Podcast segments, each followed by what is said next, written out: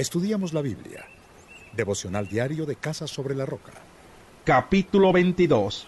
A esto respondió Elifaz de Temán. ¿Puede alguien, por muy sabio que sea, serle a Dios de algún provecho? ¿Sacará alguna ventaja el Todopoderoso con que seas un hombre justo? ¿Tendrá algún beneficio si tu conducta es intachable? ¿Acaso te reprende por temerlo y por eso te lleva a juicio? ¿No es acaso demasiada tu maldad y no son incontables tus pecados?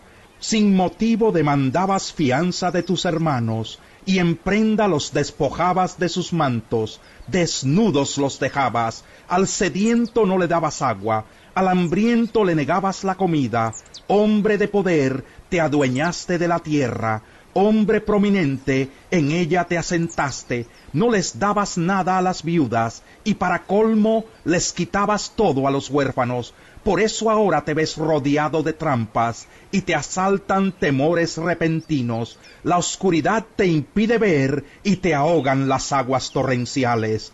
¿No está Dios en las alturas de los cielos? Mira las estrellas, cuán altas y remotas. Sin embargo cuestionas, ¿y Dios qué sabe?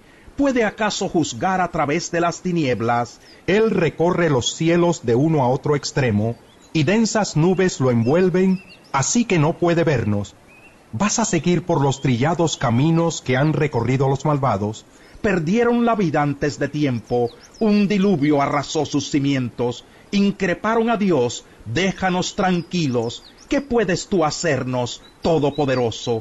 Y fue Dios quien llenó sus casas de bienes, yo no me dejaré llevar por sus malos consejos. Los justos se alegran al ver la ruina de los malvados. Los inocentes dicen en son de burla, nuestros enemigos han sido destruidos, el fuego ha consumido sus riquezas. Sométete a Dios, ponte en paz con Él, y volverá a ti la prosperidad. Acepta la enseñanza que emana de su boca, grábate sus palabras en el corazón si te vuelves al Todopoderoso y alejas de tu casa la maldad, serás del todo restaurado. Si tu oro refinado lo arrojas por el suelo, entre rocas y cañadas, tendrás por oro al Todopoderoso, y será él para ti como plata refinada. En el Todopoderoso te deleitarás, ante Dios levantarás tu rostro. Cuando ores, Él te escuchará, y tú le cumplirás tus votos. Tendrás éxito en todo lo que emprendas, y en tus caminos brillará la luz, porque Dios humilla a los altaneros y exalta a los humildes, Él salva al que es inocente, y por tu honradez quedarás a salvo. Capítulo 23 A esto respondió Job, mi queja sigue siendo amarga, gimo bajo el peso de su mano. Ah, si supiera yo dónde encontrar a Dios, si pudiera llegar a donde Él habita, ante Él expondría mi caso, llenaría mi boca de argumentos, podría conocer su respuesta y trataría de entenderla. ¿Disputaría Él conmigo con todo su poder? Claro que no, ni me acusaría. Ante Él cualquier hombre recto podría presentar su caso, y yo sería absuelto para siempre delante de mi juez. Si me dirijo hacia el este, no está allí, si me encamino al oeste, no lo encuentro. Si está ocupado en el norte, no lo veo. Si se vuelve al sur, no alcanzo a percibirlo. Él, en cambio, conoce mis caminos. Si me pusiera a prueba, saldría yo puro como el oro. En sus sendas he afirmado mis pies. He seguido su camino sin desviarme. No me he apartado de los mandamientos de sus labios. En lo más profundo de mi ser he atesorado las palabras de su boca, pero Él es soberano. ¿Quién puede hacerlo desistir? Lo que Él quiere hacer, lo hace. Hará conmigo lo que ha determinado. Todo lo que tiene pensado, lo realizará. Por eso me espanto en su presencia. Si pienso en todo esto, me lleno de temor. Dios ha hecho que mi corazón desmaye.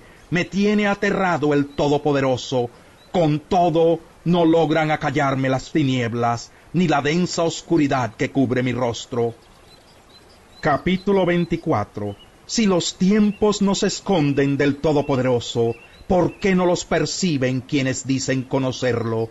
Hay quienes no respetan los linderos y pastorean ganado robado, a los huérfanos los despojan de sus asnos, a las viudas les quitan en prenda sus bueyes, apartan del camino a los necesitados, a los pobres del país los obligan a esconderse, como asnos salvajes del desierto se afanan los pobres por encontrar su presa, y el páramo da de comer a sus hijos, en campos ajenos recogen forraje, y en las viñas de los malvados recogen uvas. Por no tener ropa se pasan la noche desnudos, no tienen con qué protegerse del frío. Las lluvias de las montañas los empapan, no teniendo más abrigo se arriman a las peñas. Al huérfano se le aparta de los pechos de su madre, al pobre se le retiene a cambio de una deuda. Por no tener ropa andan desnudos, aunque cargados de trigo, van muriéndose de hambre, exprimen aceitunas en las terrazas, pisan uvas en las cubas, pero desfallecen de sed. De la ciudad se eleva el clamor de los moribundos, la garganta de los heridos reclama ayuda, pero Dios ni se da por enterado. Hay quienes se oponen a la luz, no viven conforme a ella, ni reconocen sus caminos, apenas amanece, se levanta el asesino y mata al pobre y al necesitado. Apenas cae la noche, actúa como ladrón. Los ojos del adúltero están pendientes de la noche. Se dice a sí mismo, no habrá quien me vea, y mantiene oculto el rostro.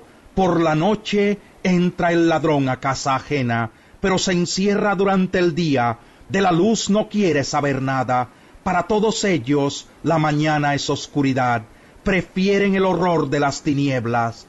Los malvados son como espuma sobre el agua, su parcela está bajo maldición, ya no van a trabajar a los viñedos, y así como el calor y la sequía arrebatan con violencia la nieve derretida, así el sepulcro arrebata a los pecadores, su propia madre se olvida de ellos, los gusanos se los comen, nadie vuelve a recordarlos, son desgajados como árboles, maltratan a la estéril, a la mujer sin hijos, jamás buscan el bien de la viuda, pero Dios con su poder arrastra a los poderosos, cuando Él se levanta, nadie tiene segura la vida, Dios los deja sentirse seguros, pero no les quita la vista de encima, por algún tiempo son exaltados, pero luego dejan de existir, son humillados y recogidos como hierba, son cortados como espigas. ¿Quién puede probar que es falso lo que digo